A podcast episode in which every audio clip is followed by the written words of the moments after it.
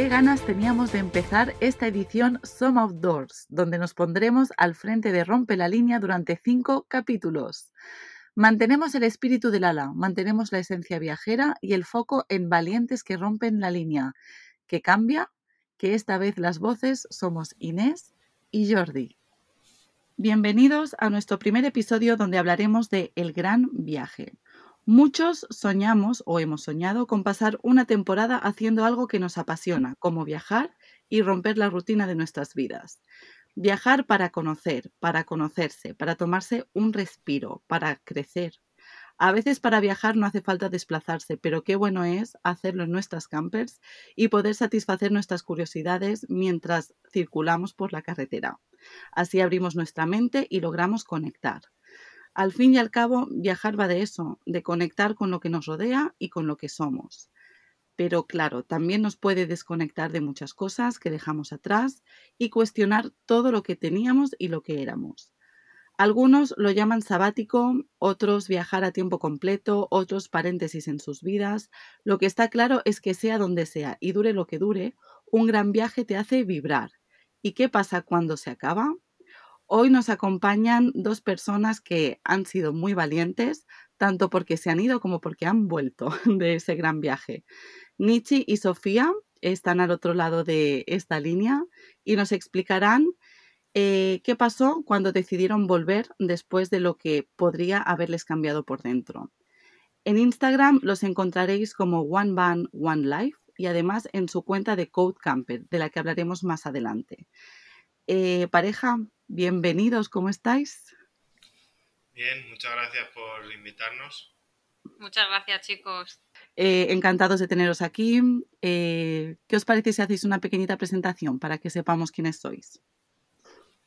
Pues como tú bien has dicho, somos Nietzsche y Sofía y, bueno, somos una pareja que llevamos ya 16 años o 17, ¿no? ¿Cuántos llevamos? Sí, 17 años ya. 17 años juntos y que, bueno, pues como cualquier eh, persona, ¿no? Nos gusta un poco el, mundo de los viajes y decidimos pues dejar un poco nuestra rutina atrás y emprender un gran viaje de año y medio por, por América. Wow, año y medio. ¿Y, ¿Y, cuánto tiempo ha pasado ya desde que, desde que llegasteis? Pues justo el mes pasado, en septiembre, ya hizo dos años de que regresamos. Y parece que fue ayer, la verdad. Me lo puedo imaginar. Fuisteis a América, contarnos un poquito más. ¿Cuánto tiempo? Em, ¿Por qué decidisteis ir ahí? ¿Con qué vehículo? Pues estuvimos al final un total de 18 meses, un año y medio. Y bueno, viajamos con nuestra T3 Syncro, que la mandamos desde aquí, bueno, la mandamos desde, desde Amberes, desde Bélgica. Y decidimos viajar a América mm, por varias cosas. La verdad que por una de ellas fácil el idioma, porque bueno, ni Jorge, Nietzsche ni yo eh, el inglés lo llevamos muy bien, estamos en un nivel un poquito básico, o sea que el idioma es una de ellas. La segunda, mm, yo creo que por tema de visado, porque es un, un país muy fácil de atravesar fronteras, sin ningún tipo de visados para los españoles. Y la tercera, porque América realmente, que luego si no lo contaré un poco más amplio, porque mi trabajo, donde yo, donde yo justo estoy trabajando, me dedico al tema de los viajes. Entonces, yo soy experta en el Departamento de América. Entonces, para que me dieran la excedencia y me la pudieran conceder, tendría que ser algo relacionado con mi trabajo. Entonces, sencillo, decidimos directamente América sin pensarlo mucho. ¿Y, dónde dices que trabajas? Que vamos a echar el currículum para tener excedencias de ese estilo. Trabajo en una mayorista de viajes, o sea, es realmente una empresa que vende viajes a las agencias minoristas de la calle. Ok. ¿Y, qué hicisteis de América? Porque América suena muy grande, ¿no? Pues hicimos de Uruguay, Argentina, parte de Paraguay, Chile, Bolivia, Perú, Ecuador, Colombia y de Colombia saltamos a México Allí vendimos el, vehículo, nuestra Volkswagen Syncro, y luego hicimos en coche de alquiler parte de Estados Unidos, Ruta 66, La Vega, Los Ángeles, San Diego, y volvimos ya a España. Wow. ¿Y, cómo despertaron las ganas de realmente hacer algo así? Porque a todos nos gusta viajar, ¿no? Pero ya materializarlo en algo y además en una ruta tan chula como, ¿Cómo pasó? Yo creo que esto es algo que va poco a poco, ¿no? Eh, no es algo que te levantes por la mañana y digas me voy, ¿no?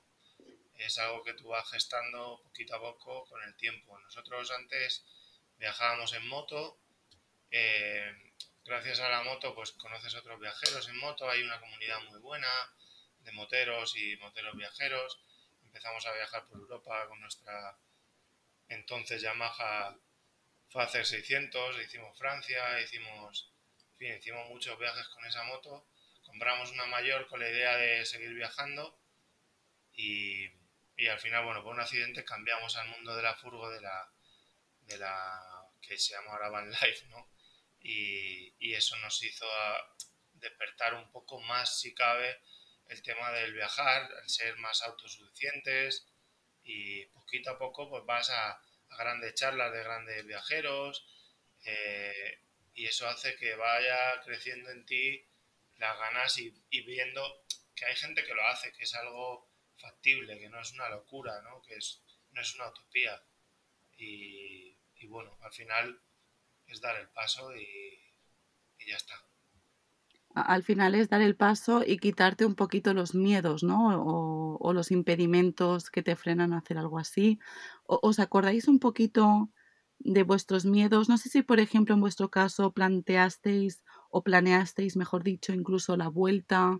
¿Fue algo totalmente abierto? ¿Cómo se hizo?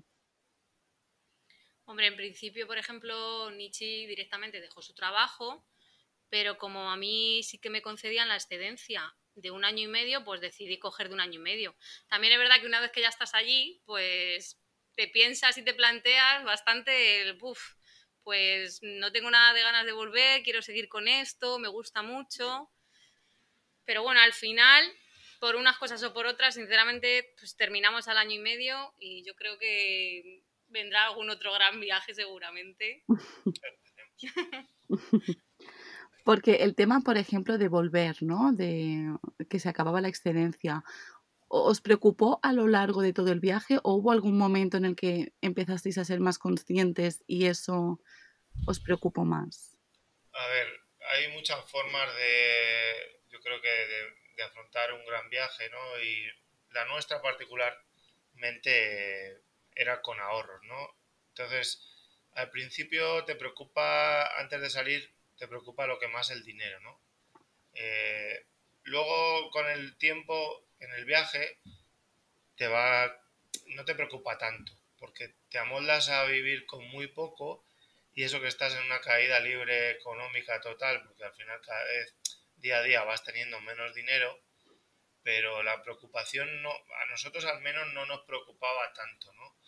Y como que te vuelves más seguro quizá eh, y al menos nosotros tenemos cierta, yo que sé, en el viaje como, como una cierta seguridad que no, es, que no está, pero nosotros la teníamos y teníamos claro, no sé, la venta del vehículo eh, nos iba a reportar una, una cantidad de, de, dinero para estar más o menos tranquilos a la vuelta y montar el taller que, que tenemos ahora y la excedencia de Sofía, que no era una excedencia normal, sino que era una excedencia con reserva de puesto y por convenio, entonces sabíamos que ella iba a tener ese puesto eh, garantizado a la vuelta, ¿no? Y eso digamos que al final os hizo preparar la vuelta con cuánto tiempo más o menos de antelación, porque Jordi y yo nos negamos a que llegue ese momento. en realidad no la preparamos mucho porque estaba condicionada eh, al 90% por la venta de la furgo. Entonces, eh, tal día como hoy, o sea, nosotros estamos en Guanajuato y tenía eh, dos compradores muy interesados en, comprarla en Baja California, venían de, Norteamérica, de Estados Unidos, y me llamó un, un, chico mexicano y vino a verla al día siguiente y el día siguiente ya dijo que se la quedaba y fue una semana de prepararlo todo corriendo, todas tus pertenencias que están dentro de la furgo, que dejas, que no dejas, dejas muchas cosas porque lo que entra en una furgo no entra en cuatro maletas y no fue un cambio de decir mm, tal fecha. Teníamos una fecha tope tope, que era cuando ella se tenía que incorporar al trabajo, pero teníamos claro que íbamos a volver algo antes. Coincidió también que mi hermana eh, estaba a punto de dar a luz y quisimos darle una sorpresa. Entonces, eh, podíamos haber seguido viajando por Estados Unidos un mes más, eh, pero claro, llegas a Estados Unidos y los precios son mucho más caros, tu hermana va a dar a luz y quieres darle la sorpresa, total, que estuvimos otros 10, 15 días en Estados Unidos en vez de un mes y medio y volvimos, o sea, no nos precipitamos a la vuelta ni dejamos para el último momento ni nada. La vuelta es dura, pero bueno, eso es, es así. Bueno, también es verdad que se hace menos dura con la buena noticia, ¿no? de, del nacimiento y de tener alguien más en la familia, quien achuchar y todo. Pero sí, sin duda debe ser uno de los momentos más tristes, ¿no? De, del viaje, el volver. A pesar de que vuelvas de un viaje que seguramente os cambia, ¿no? Habéis dicho cosas muy bonitas, ¿no? Como que vas madurando, te vas quitando miedos, eh, os vais transformando. Contarnos por qué para vosotros este fue vuestro gran viaje? O sea, ¿qué os lleváis de todo eso? ¿Qué experiencias vivisteis? ¿Con qué vibrasteis? Hombre, pues yo creo que a lo largo de todo el viaje con lo que más me quedo es con toda la gente que he conocido durante el camino. Por unas cosas o por otras, siempre cuando supuestamente tienes algún problema, ¿no? Mecánico, pues paras y siempre en algún sitio hay alguien que te va a ayudar y esa persona al final se convierte en una persona más de tu vida, o sea, en alguien más con quien realmente aquí seguimos teniendo contacto. Sí, totalmente. Al final esa gente son lo que dan forma y vida ¿no? al viaje en cierta manera, eh, aparte de todos los monumentos, todos los la naturaleza, o sea, todo eso también suma, ¿no? Que es por lo que en principio sales de viaje o de gran viaje. Pero, eh, no sé, esa gente son las que, las que al final llenan eh, todo el, tus emociones y de, y de ver que el mundo no es tan malo como nos lo pintan en la televisión. Y, y, y claro, eso al principio te choca y te sorprende, ¿no? Porque, pues eso, vas eh, derribando miedos y tabús y, pues eso, ideas preestablecidas que tenías antes de salir y que no son como te las habían contado, ¿no? Entonces vas creando tu opinión al respecto. Y es, ¿por qué este es nuestro gran viaje? Porque ha sido el primer gran viaje para nosotros, ¿no? De largo recorrido. Claro, al final es tan necesario, ¿verdad?, viajar en este sentido para abrirnos la mente y, darnos cuenta de cosas que tenemos que experimentar por nosotros mismos. Em, en el momento de llegar, por ejemplo, tras vuestro gran viaje, ¿vinisteis muy concienciados con algún tema, muy cambiados mentalmente con algún tema, muy tocados por algún tema, por ejemplo? A ver, yo, a mí, en mi modo de ver, eh, sobre todo el tema de, ecología, de sociedad a nivel mundial, de creo que el mundo está lleno de mierda, con perdón. Eh, somos, no sé, lo que nosotros hemos visto en según qué zonas, eh, muchísima basura, me parece lamentable. volvernos un poco cambiados en ese sentido, ¿no? Yo ahora, yo qué sé, cosas que antes hacías inconscientemente, tirar un chicle al suelo, pues bueno, antes quizá lo hacías inconscientemente y ahora mismo ni se me ocurre, ¿no? Porque tardan en descomponerse cinco años. Yo eso antes del viaje no lo sabía. Y esas pequeñas cosas, ¿no? Son las que nos han concienciado más, ¿no? También a, dar las gracias a, ser a preguntar cómo estás, ¿no? Que se está perdiendo mucho eh, un poco la educación, ¿no? A, a esos niveles. Creo que, creo que es importante volver a ciertas cosas, que ahora mismo todo el mundo va muy rápido a todos los sitios y no se pregunta qué tal, cómo te va, o gracias por sujetarme la puerta, o no sé, unos mínimos de educación. No sé, eso a mí, modo de ver, es lo que me ha, me ha pasado, ¿no? Bueno, realmente a mí yo creo que lo que más me tocó un poco fue el cruzar, por ejemplo, la frontera de Ecuador a Colombia. El problema que están teniendo los venezolanos realmente, por mucho yo creo que tú veas la televisión, que ni siquiera sale en la televisión, el ver a esa gente mm, descalza, cruzando con bebés, sin comida, sin nada, o sea, con lo puesto, y ver que hacen miles de kilómetros andando, que no tienen nada absolutamente, o sea, a mí eso, no sé, la verdad que bastante te llega, ¿no? Te llega bastante también. Fue duro, sí, fue duro ver eso bastante. Pues sí, solo cuando estás ahí y ves las cosas con tus ojos te das cuenta de cómo son, no cuando te las cuentan. Y, en vuestro caso, además, eh, decidisteis dedicaros 100% al viaje, excedencia, dejar eh, tu nicho y tu trabajo. ¿Se os pasó por la cabeza, por ejemplo, hacerlo mientras trabajabais, trabajar online o mientras viajabais? Al principio cuando vas preparando el viaje, pues planteas muchas opciones y ves que otra gente, eh, no sé, trabaja online mm, y busca fórmulas para trabajar mientras que viaja, ¿no? En nuestro caso, al final lo descartamos porque al final no estás viviendo el viaje, ¿no? Estás haciendo otra cosa en nuestro modo de ver, ¿no? Al final el viaje no es que sea un año sabático, al final tú estás trabajando para ese viaje. Yo llegué a tener hasta tres trabajos a la vez. Entonces, para ahorrar el máximo posible para ese gran viaje. Entonces, al final, eh, todo ese esfuerzo llevó a tener eh, esa recompensa, ¿no? Y se puede viajar y trabajar a la vez, pero nosotros no lo elegimos, no lo elegimos habéis dicho que no será el último gran viaje, que se vendrán más.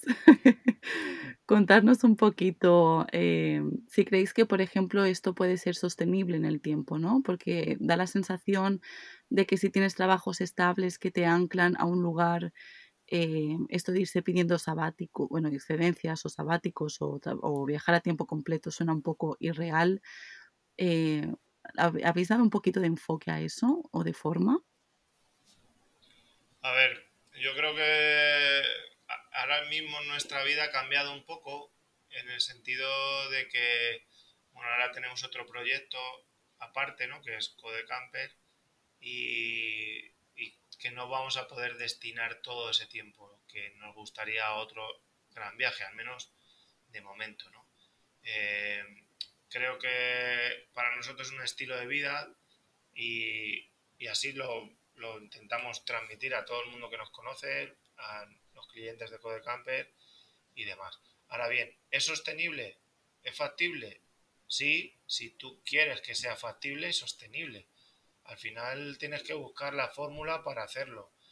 Eh, igual no un año y medio, igual son dos meses, pero bueno, hay grandes viajes de dos meses. Al final todo depende de hasta qué punto quieras tú prescindir de otras cosas para tener eso, ¿no? Eh, nada más. Esto es como, no sé, como cualquier otra elección, ¿no? Cuando eliges, pues hay cosas que, que dejas atrás. Y creo que es factible siempre y cuando lo, lo busque la manera de compaginarlo, ¿no? Nosotros teníamos trabajo los dos fijos, estamos estables, yo llevaba casi 10 años en la misma empresa, Sofía otros tantos, y yo dejé mi trabajo porque no podía pedir una excedencia porque, porque no, no podía, ¿no? Entonces, eh, al final esto depende de tu elección personal y si realmente quieres esto o no.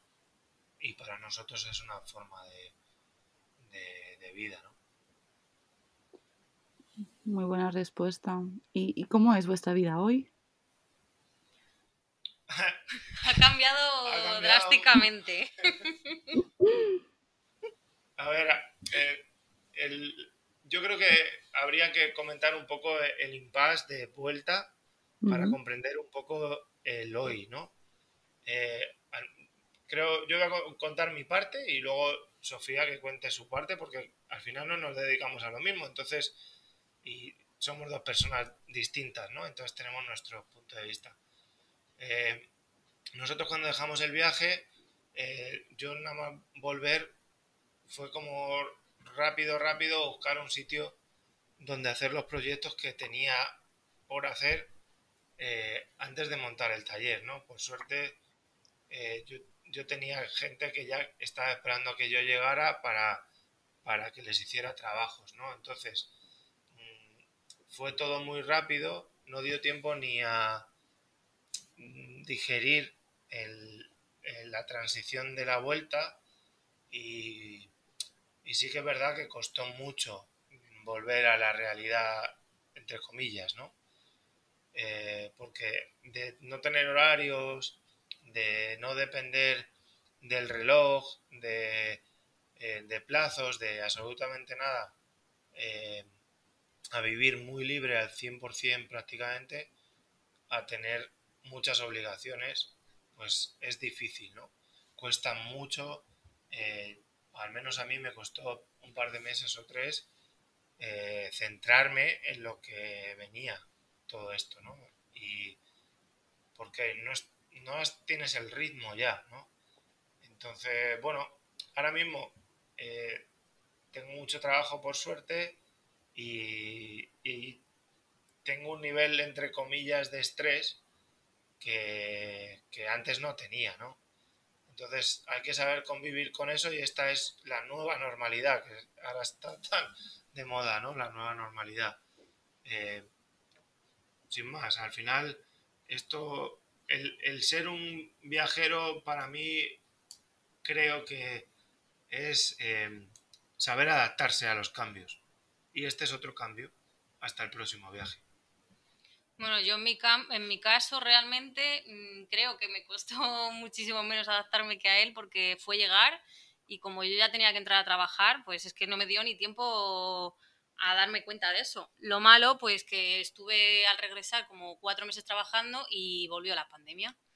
Entonces, de estar año y medio en libertad, digamos, todo el día viajando, saliendo, viendo cosas, a estar pues un año y medio ya, bueno, un año encerrados, ¿no? Sin poder hacer absolutamente nada, fue como, como meter a un pájaro en una jaula, ¿no? Es horrible, fue un cambio bastante brusco pero al final mm, me costó también menos porque a mí me gusta mucho mi trabajo. Entonces, yo disfruto haciendo el trabajo que hago y la verdad que me costó bastante menos que a él. Hombre, a mí también me gusta el trabajo que hago. Lo que pasa es que ella se dedica a América y cualquier cosa que la pidan le va a recordar algo del viaje, ¿sabes? Entonces, eh, creo que es más sencillo eh, o más llevadero, creo. Claro, tú ves, tú ves a salir campers que van a hacer un viaje mientras tú, ¿no? Sigues en el taller. Claro. Pero fijaros, habéis dicho cosas, ¿no? Tipo libertad, pájaro, volver a la jaula. ¿Realmente en un año y medio se llega a desconectar tanto, tanto del tema plazos, horarios y, y cosas así?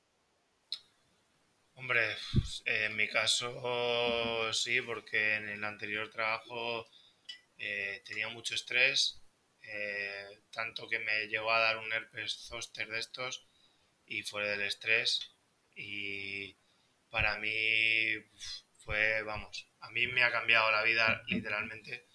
Eh, he cambiado horarios, he cambiado rutinas de, de comida, he cambiado la relación que teníamos nosotros de pareja eh, por nuestra incompatibilidad de horarios es que no nos veíamos a, vernos 24 horas ha sido todo para bien para nosotros al menos no sé para nosotros ha sido un gran cambio a, mejor y en ese año y medio se desconecta pero vamos también depende un poco de la persona no no puedes estar pensando que te tienes que volver el 15 del año siguiente a no sé qué, ¿sabes? Al final tienes que disfrutar y dejarte llevar por donde estás y, disfrutar de, eso, ¿no? Y, y, solo por curiosidad, porque ya sabéis que nosotros también estamos ahora en nuestro gran viaje, que esperemos que también vengan más. Em, ¿Os poníais la alarma cada día durante ese año y medio? Porque yo sé de uno que se llama Jordi, tengo aquí al lado, que se la sigue poniendo. ¿Vosotros creéis que eso es desconectar? Mira, Jordi, eh, permíteme que te diga que lo mejor es despertarse cuando uno termina de dormir. Es la mejor sensación del mundo está aquí diciendo, es muy buen punto, le has dejado sin palabras. Creo, que con eso está contestada la pregunta. Eh, os quiero hacer una pregunta a los dos y aquí tiro un poquito de mi faceta de mm, técnica de selección porque os escuchaba, ¿no? Y hablabais un poco de mm, una vez vuelves, eh, que te puede costar un poco adaptarte, ¿no? Que sientes que has cambiado en cosas, el tema de los ritmos. Sobre todo, bueno, tú, Nietzsche, por ejemplo, tú eres eh, jefe, ¿no? ¿Seleccionaríais los dos a alguien tras haber pasado uno o dos años sabáticos, por ejemplo, como trabajadores? ¿Por qué no? Esa persona, esa persona eh, posiblemente después de ese año o dos años sabáticos eh, tenga más claro lo que quiere y sea más abierto de miras que alguien que, no sé, que no ha salido de su provincia. Que no es nada malo no salir de tu provincia, pero posiblemente tengan menos visión. Nada más. Yo creo que aprende muchas más cosas viajando que estando aquí. O sea, y que viendo las noticias. Eso seguro. Sí, estoy de acuerdo. A veces eh, la gente tiene miedo, ¿no? Ostras, si desconecto un año, desconecto dos años, nadie me va a querer contratar, porque lo vemos todo desde la productividad, ¿no? Muchas veces eh, tienes que estar en el sector para tener ese nivel intenso de trabajo, esa entrega de horas, ¿no? Y sin embargo, la seguridad con la que puede venir alguien, por ejemplo, tras un año sabático, tras un gran viaje o, como se le llame, es fundamental y también es algo que es un valor muy activo para las empresas, ¿no? Sí, es más, hay otros, otros países, eh, Francia, por ejemplo, o Alemania. Por ejemplo, Francia tiene un programa de, para familias que te permiten eh, tener un año de excedencia con tus hijos y irte a conocer el mundo, ¿no? Un año sabático. Pues eso lo tienen en valores. Eh, aquí en España, pues bueno, pues no, es lo que hay. Pero eso se debería de empezar a valorar, porque al final lo que conoces viajando, pues no lo conoces sentado en una silla o viendo, no sé, telebasura. Yo creo directamente que el viajar te hace mejor persona. O sea, estoy convencida de eso. Totalmente. Mm. Estamos de acuerdo. Yori también asiente, se siente mejor persona. Y, y la parte esta de, mm, decíais, ¿no? Eh, volver a coger el ritmo, en tu caso, Sofía, te costó menos, ¿no? Porque quizás, eh, bueno, las ganas, el, el, ¿no? El, el, trabajo te gusta tanto que quizás ya incluso tú misma adelantas esa motivación, pero realmente... ¿Cuánto tiempo os costó volver a sentiros asentados? ¿no? Ya no solamente trabajando, sino el volver a acostumbraros a estar en un lugar fijo, con vuestro consumo de suministros fijo, ¿no? Con vuestras salidas a la calle, es decir, con una vida un poco más rutinaria. Pues yo creo que uno después de un viaje así largo no se llega a acostumbrar a eso nunca. O sea, yo creo que nunca. Estás todos los días pensando en otra vez al trabajo, el atasco, o sea, otra vez en la misma rutina, en la misma rueda, todo igual. Y es que realmente es que no disfrutas, o sea, te faltan horas en el día, no tienes tiempo para ti mismo. Realmente el tiempo que tú tienes es para los demás, o sea, es para el trabajo realmente. Totalmente. Es más, eh, no sé, de momento al, final eh, esto es un ciclo y como te digo, todo tiene etapas, ¿no? Y nosotros ahora estamos sembrando para que eh, Codecamper pues vaya creciendo, ¿no? Poco a poco. Y la idea, por ejemplo, es pues, intentar tener el mayor tiempo posible para nosotros, el, estar eh, quizá en algo, un, entorno más, más tranquilo, quizá más rural, eh, no sé, creo que, no sé, no se termina uno de, acostumbrar a, lo normal, entre comillas, del resto del mundo, ¿no? Y, supongo que gran parte de esos descubrimientos también suceden en el viaje, ¿no?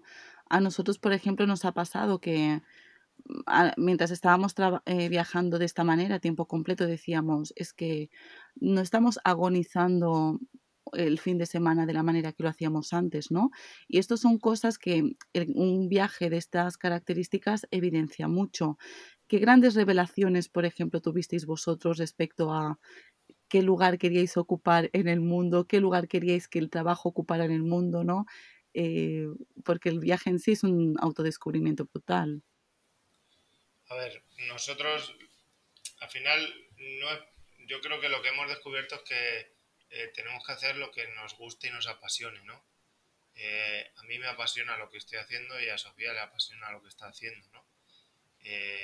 entonces, por eso estamos contentos, ¿no? dentro de lo que, lo que a lo mejor puede ser un poco contradictorio, ¿no? Porque dices, bueno, me he vuelto de un gran viaje, sigo pensando en vivir un poco de forma pues, como en el viaje y te metes en un negocio propio y, lo que conlleva todo eso, ¿no? Eh, es un poco, parece un poco contradictorio, pero en realidad lo que hemos sacado en claro del viaje quizá es que hay que buscar la manera de hacer lo que realmente te llena, ¿no? y si realmente te llena algo, pues echarás muchas horas, ¿no? siempre hay, no sé, buscar un poco las, no sé, flecos que nos faltan, ¿no? Y que serían, pues, poder viajar un poco más de tiempo, ¿no? Pero es que tampoco tenemos un vehículo ahora para poder hacerlo. Es como nos gusta viajar. Entonces, estamos en esa transición de, tal, ¿no? Y que, por ejemplo, lo que tú dices de del fin de semana, nosotros también hemos vivido, ¿no? Hemos pasado de tener ganas de que llegue el viernes a tener ganas de, o sea, en el viaje eh, odiábamos que llegara el fin de semana porque toda la gente salía y entonces te encontrabas un montón de gente en todos los sitios, ¿no? No podías, y no con esto que seamos antisociales, sino simplemente pues que vas en otro ritmo, ¿no? Y también te das cuenta que la gente no tiene tu ritmo, no piensa como tú, ¿no? Eh, no sé, eso es lo que te das cuenta mientras que estás viajando y cuando vuelves del viaje. No sé si he contestado o me he ido por los ramas. No, has contestado y de hecho es que nos sentimos identificados ¿eh? con, con muchas de las cosas que decís. La gente celebra el viernes y nosotros celebramos el lunes por la mañana. Exacto que al final es cuando puedes realmente encontrar tus momentos de soledad, disfrutar más de los sitios, ¿no? Sin ese turismo agotador, pero porque está exprimiendo su tiempo al máximo, ¿no? Y está intentando hacer de todo en esas horas, la verdad. Sí, yo creo que te cambia un poco el ritmo de vida, ¿no? Y te vuelves, entre comillas, más lento, ¿no? Eh, lento en cuanto a disfrutes. Estás antes, no sé, llegaba el fin de semana, estabas a lo mejor a gusto, no sé, por decir algo, en un pantano, pero como habías programado ir de ese pantano a una presa, pues aunque estuvieras a gusto te ibas corriendo a la presa porque tenías que ver 300 cosas, ¿no? En un tiempo récord. Y ahora no, ahora prefieres estar y disfrutar más de moverte quizá menos y conocer más profundamente los sitios donde estás, ¿no? Te cambia el ritmo, yo creo. Total. Y, una curiosidad, ¿os han notado también cambios la gente de vuestro alrededor? Por ejemplo, vuestra familia, amigos, una vez llegasteis, eh, os dicen, oye, es que esto no era así antes para vosotros, es que, ¿qué os ha pasado? ¿Os notan algo distinto? A ver, eh, por parte de nuestros padres, sobre todo, pues que te diga a tu padre que, tus padres, ¿no? Tanto mis suegros como mis padres, ¿no? Que, joder, cómo se veía en las fotos, ¿no? Que a los dos, que que erais plenos, felices, ¿no? Eh, pues eso lo sabe un padre y una madre, ¿no? Y, a nivel, pues, de hermanos también, ¿no? Que, pues sí, han notado un cambio, ¿no? En nosotros, que nosotros no pensamos exactamente igual que cuando nos fuimos eh, ahora estamos más relajados y, pensamos de otra manera, ¿no? Entonces, bueno, y también, no sé, se sienten orgullosos de, lo que hemos hecho, ¿no? Como si fuera una hazaña y nada más lejos, no sé. Al menos nosotros no lo vemos como, como algo, lo puede hacer cualquiera que quiera hacerlo. Como cualquier cosa en la vida, yo creo. Sí, básicamente hace falta arrancarse, ¿no? Y, y creértelo que lo puedes hacer y que nada va a ser horrible, que, que, detrás de eso y al final de eso pueden pasar también cosas buenas, ¿no? Que no. Vamos, que al final eh, enfocar un gran viaje empieza por despojarse de miedos, por empezar a hacerlo realidad, por disfrutar mucho del viaje en sí, como vosotros hicisteis, ¿verdad? Y no tener miedo al volver, o planificar un poco la vuelta para eh, que sea cómoda y nos sintamos a gusto, hacerlo en algo que realmente nos apasione, ¿no? Para que no sea tan duro. ¿Qué más diríais vosotros o qué consejos lanzaríais a personas que mm, no acaban de hacer realidad esto de, tomarse un tiempo para ellos y viajar porque tienen miedo? Al final, eh, bueno, yo tengo que reconocer que antes del viaje yo soy eh, o sea, tenía muchísimos miedos, pero de todo, o sea, sobre todo, y si me pongo mala, ¿qué hago? Pero luego al final es que realmente te pones mala aquí, allí y en cualquier sitio, son cosas naturales, o sea, que es algo normal. Miedos, pues me van a robar, eh, pero es que es igual, o sea, te pueden robar aquí, de hecho, antes de salir de viaje en el viaje no nos han robado ni una sola vez, ni siquiera lo han intentado, pero antes de salir justo de viaje nos intentaron robar en Valencia. O sea, quiere decir que es que miedos, yo creo que son los miedos que tenemos todas las personas, pero que al final te tienes que poner una fecha y decir, es que si no, es que si no me pongo esa fecha voy a seguir dándole vueltas en la cabeza y nunca voy a salir. O sea, los miedos siempre van a estar ahí y se van quitando según va pasando el viaje. Eso es así. Y hay que aprender a dejar fluir, que al final eh, nos agobiamos con las cosas, que tiene que ser todo para ayer, y porque estamos acostumbrados a, que todo tiene que ser rápido y lo queremos al momento, pero hay que dejar, dejarse llevar que al final todo sale, ¿no? Y, y bueno, quitarse un poco los miedos, simplemente y lanzarse, si es que al final no hay más que eso. Eh, chicos, ¿qué planes tenéis de futuro? Eh, no sé, ponernos los dientes largos, decirnos dónde queréis viajar, si lo vais a hacer, si os vais a cambiar de vehículo, eh, ¿qué, es lo que os depara. Hombre, tenemos una Mercedes Vario 4x4, que es un camión furgón. y bueno, está ahora mismo en proceso de restauración a nivel chapa y pintura, ¿vale? Para empezar con la camperización y la preparación para, para que sea, espero, el, nuestro vehículo definitivo de, viajes y en principio ese va a ser el vehículo, la base. Mm, tenemos dos opciones eh, o dos pensamientos quizá de, con el vehículo y a nivel que, que vamos a hacer de futuro y bueno, queremos prepararlo y quizá volver a vivir en, la furgo, en el camión en este caso, eh, buscar un terreno o algo así y donde poder volver, digamos, entre comillas, y, luego de a nivel viaje, bueno, eh, queremos eh, ir quizás, ya será lo, elegido, y a lo mejor Islandia, como un mes, algo así, tenemos que ir viendo y probando, pero esto va a ir con mucha calma, no tenemos ningún tipo de prisa, queremos hacerlo bien y porque también tenemos el proyecto de, de Codecamper que al final estamos haciendo vehículos para otras personas que disfruten lo que nosotros hemos disfrutado, que disfruten también eh, los vehículos en base a nuestra experiencia y, y, sobre todo ahora mismo estamos volcados en eso, ¿no? Y lo otro va a ir poquito a poquito. Tenemos que ahora hacer un parón, eh, entre comillas, de parón, porque seguimos moviéndonos, ¿no? Y, dentro de lo que cabe por España, a ver si abren Marruecos, tenemos ganas también, pero en principio estamos volcados en el proyecto de, de la camperización de vehículos para grandes viajes y, y nada, esa es un poco la idea de, de futuro a corto medio plazo y quizá a largo plazo pues eso volver a, a la ruta ¿no? y ir hacia Asia a lo mejor por etapas ya buscar una, las opciones de hacerlo por etapas y, nada eso creo que es un poco la idea.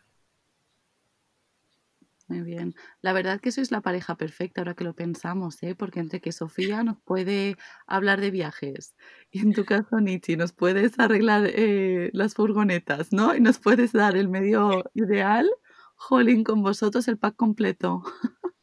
Bueno, y aparte, el otro trabajo que yo tenía, yo he estado 10 años trabajando en una empresa de agente de aduanas.